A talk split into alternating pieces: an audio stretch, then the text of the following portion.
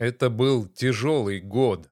Был он тяжелее, чем тот. Краткое содержание очередного новогоднего выступления пластмассового вождя. Из человека действия товарищ номер один преобразился в тварь дрожащую. Хотя, в общем-то, таким ничтожным он и был. Единственная за год спецобосрации вылазка воинственного стратега в отдаленную часть театра боевых действий произошла для записи новогоднего обращения. Путин 8 дней назад был в Ростове-на-Дону, где и состоялась его встреча с группой лиц в военной форме. Песков разъяснил. Начальник с надрывом и надломом читал текст суфлера на фоне зеленых человечков из Южного военного округа. Как выяснилось, тело снова окружала группа актеров из Федеральной службы охраны, а не реальные военные. Всего группа из 19 лиц, все целые, с руками и ногами, только троим отрезала головы. Некая белобрысая мадам Анна Федоренко уже дважды принимала участие в постановочных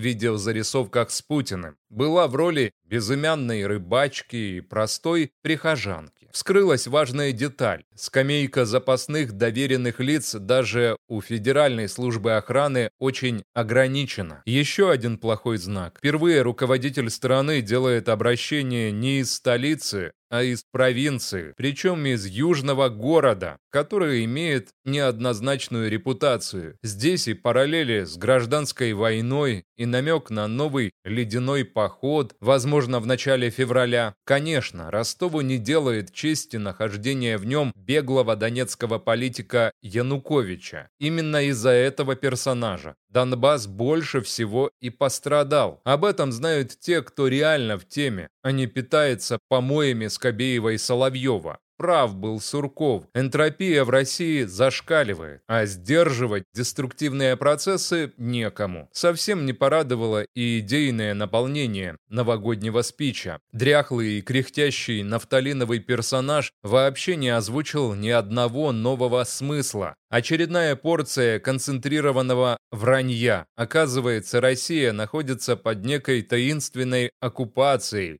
и спецобосрация – не что иное, как бунт марионетки против кукловодов Запада. Все 22 года путинщины были фейковой независимостью страны, и только перед пятыми выборами, наконец, спохватились что-то менять. Большое непонимание в массах вызвал тезис о консолидации российского общества. Откуда слезали данную мысль, непонятно, ведь в обществе нарастают обратные настроения, которые выльются в гоббсовскую войну всех против всех. Утверждать о наличии каких-то объединительных скреп между мобиками в окопах Бахмута и разжиревшей номенклатурой с детишками на вражеском западе – полная ересь такая же, как болтовня военного преступника об отделении мужества и героизма от предательства и малодушия. В заданной мутной системе координат сам черт ногу сломает. Фашист Путин-то сам кто будет, а его запасной гном в шкуре берсерка, экс-либерал Медведев, имперский постмодерн вышел из берегов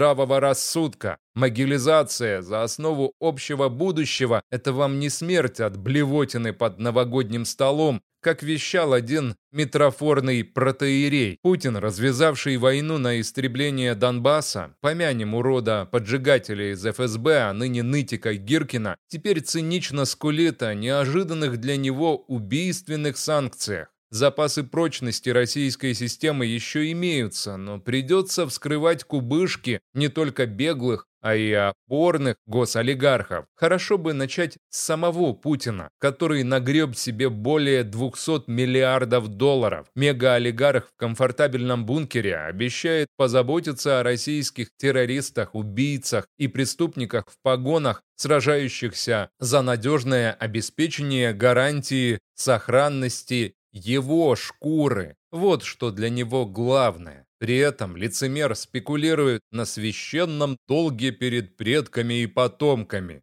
перед кем угодно, кроме ныне живущих. 2023 год будет объективно куда более тяжелым, чем отступивший год. Россию ударными темпами накрывает первобытный хаос. Пока еще кажется, что Пригожин с Кувалдой, головорез Кадыров и голодные военкоры – лишь трамплин для нового срока Путина. Но распахнутое окно в преисподнюю плодит все больше демонических сил, неподвластных верховному сатане.